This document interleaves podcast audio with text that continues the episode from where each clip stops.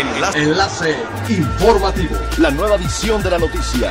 Enlace. Enlace informativo.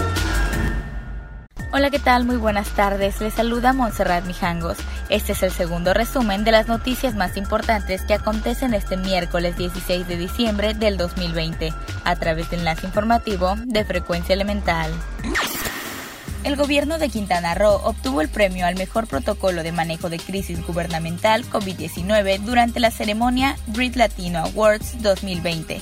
En representación del gobernador Carlos Joaquín, el coordinador general de comunicación Carlos Orbañanos Rea destacó la estrategia clara del gobernador de proteger vidas con información constante y precisa, a la vez que marca la reactivación económica de acuerdo con los protocolos. La ceremonia de premiación del Read Latino Awards 2020 se llevó a cabo en Cancún, bajo los más estrictos protocolos de higiene y sanidad. Durante la gala fueron premiados los expertos en comunicación política, campañas y estrategias en toda Iberoamérica. El pasado 9 y 10 de diciembre se llevó a cabo la segunda edición del Tianguis Nacional de Pueblos Mágicos, donde San Luis Potosí fue el estado anfitrión. Dicho evento se realizó de manera virtual y Quintana Roo participó con los tres pueblos mágicos de Bacalar, Isla Mujeres y Tulum, donde se reunieron los profesionales del turismo nacional e internacional, al igual que el público en general interesado en conocer más detalles sobre estos maravillosos destinos.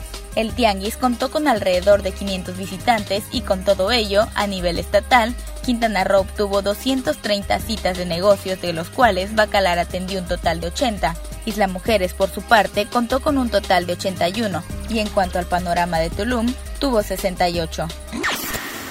Puerto Morelos está listo para la temporada vacacional de invierno, según señaló la presidenta municipal, Laura Fernández Piña, quien indicó que el destino turístico mantiene estrictos protocolos sanitarios para generar confianza en los vacacionistas ante la pandemia de COVID-19.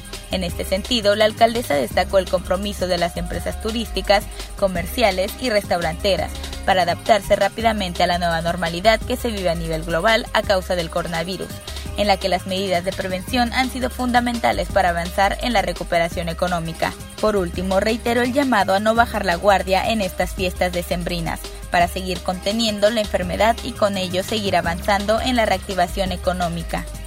Es elemental tener buena actitud y mantenernos positivos. Por ello, también las buenas noticias son elementales. Con la intención de seguir sumando acciones que brinden soluciones a las diversas problemáticas que se tienen en Cancún, la fundadora del movimiento 711, Lupita Alcocer, firmó un convenio de colaboración con el Instituto de Idiomas House English Center, quienes regalarán 100 becas para estudiar inglés. El director general del Centro de Idiomas, Napoleón Ramos, explicó que el curso tendrá una duración de 16 meses, en donde los alumnos podrán hablar, leer y escribir inglés en un 97%.